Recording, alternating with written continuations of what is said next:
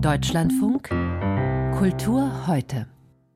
Das Theaterstück Arthur Aronimus und seine Väter kennt kaum jemand, nur wenige haben es je gesehen. Es war 1932 der zweite Theatertext der Lyrikerin Else Lasker Schüler nach dem bekannteren Stück Die Wupper.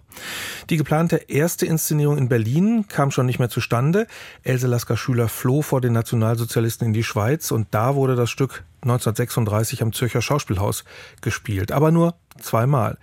Die christlich-jüdische Konfrontation, die das Thema des Stücks ist, die wollte auch das Schweizer Publikum damals nicht sehen. Die Autorin starb 45 in Jerusalem. Erst 1969 zu Lasker Schülers 100. Geburtstag folgte die nächste und bis gestern letzte Aufführung. Bei ihr daheim war das in Wuppertal. Diese Aufführung sah der junge Theatermann Gerhard Hess und das Stück ließ ihn nicht mehr los. Weil es als unspielbar galt, hat er eine neue Fassung erarbeitet und die hat er selber zur Premiere gebracht am Landestheater in Detmold. Michael Lages hat das gesehen. Tatsächlich, Arthur Aronimus und seine Väter ist jetzt spielbar.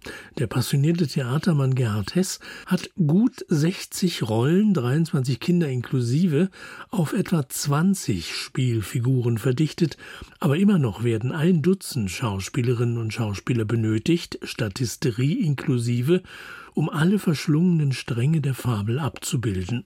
Die hat ja Hess unbedingt zu erhalten versucht, wie auch Else Lasker Schülers stark aus der Zeit gefallene Sprache. Als Regisseur versucht er nun in weniger als zwei Stunden ein höchst komplexes Historienbild zu entwerfen von Judenpogromen und Hexenwahn im Westfalen der Biedermeierzeit, dort wo ja auch der familiäre Lebensweg der Autorin begann, in Geseke, wo die Eltern lebten, in Erwitte um die Ecke und in Paderborn. Dort rufen zum Ende hin ein jüdischer Gutsbesitzer namens Schüler, Elses Vater, und der örtliche Bischof Frieden aus zwischen Juden und Christenheit. Ohne Lessings Parabel vom Ring direkt zu bemühen, sucht die Autorin mit fundamentaler Energie die Nähe zum deutschen Aufklärer. Klar wird aber auch, dass dieses Theaterstück in Berlin kurz vor 1933 nicht mehr gezeigt werden konnte. Unüberhörbar waren die warnenden Fragen. Sind Sie wirklich davon überzeugt, Herr Kaplan, dass dieser dunkle Aberglaube über Geseke sich bald in Wohlgefallen auflösen wird? Ganz gewiss. Wie eine Wolke fragt etwa Frau Schüler den Kaplan Bernhard Michalski daheim in Geseke. Als die braven Christen vor Ort gerade begonnen haben, jüdische Mädchen öffentlich als Hexen auszuschreien, wie das später in Hexenjagd heißt, der Pogromfantasie von Arthur Miller, und viele wohl tatsächlich schon träumen vom Scheiterhaufen auf dem Marktplatz. Eine der Schülertöchter leidet an jener Erbkrankheit, die lange in der Geschichte Feiztanz genannt wurde. Vor allem dieses Mädchen ist in Lebensgefahr Gefahr als Jüdin und als Hexe. Arthur Aronimus, Kind Nummer 17 in der Familie Schüler, wird zum Katalysator für das Bemühen des guten Christenmenschen Bernhard, der im Stück übrigens immer wieder Bernhardchen genannt wird. Dieser Kaplan hat einen Narren gefressen am heranwachsenden Arthur, der vielleicht mal Baumeister werden möchte. Er würde ihn allerdings auch gern dem Judentum der Familie entreißen, und er küsst das Kind. Wie weit das Gefühl hier geht und wie angemessen es sein darf, ist mit Blick auf Missbrauchsfälle heute sehr zweifelhaft, das wird aber nicht zum Thema.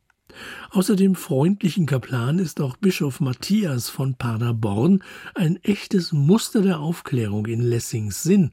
In seinem Dom finden jüdische Familien Zuflucht bei Pogromen. Er wettert und lässt Kaplan Bernhardchen auch wettern gegen den mörderisch kassierenden Hexenwahn und er trifft sich mit der großen Familie Schüler am Sederabend zum Pessachfest.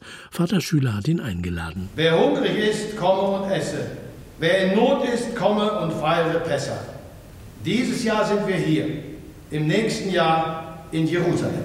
Baruch atah Adonai Eloheinu melech haolam, hamotzi lechem min haaretz. Und von der reich gedeckten Tafel aus richtet sich der Bischof sozusagen ans Volk. Kinder, dass mir aber das Hexenverbrennen für da aufhört.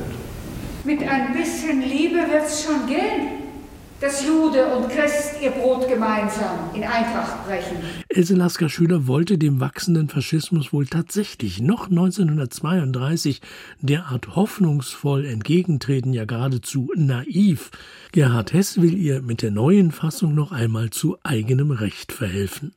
Um das Stück aber noch kenntlicher werden zu lassen für die Gegenwart, müsste sicher auch der hasserfüllte Mob massiver zu Wort kommen, müsste dem Publikum die Verführung zum Pogrom näher und schmerzhafter auf den Leib rücken. Wie eben tatsächlich in einer Art Hexenjagd nach Arthur Millers Art. Denn darum geht's, muss es gehen, über das Versöhnungsmärchen der Elselasker Schüler hinaus. Arthur Aronimus am Landestheater in Detmold.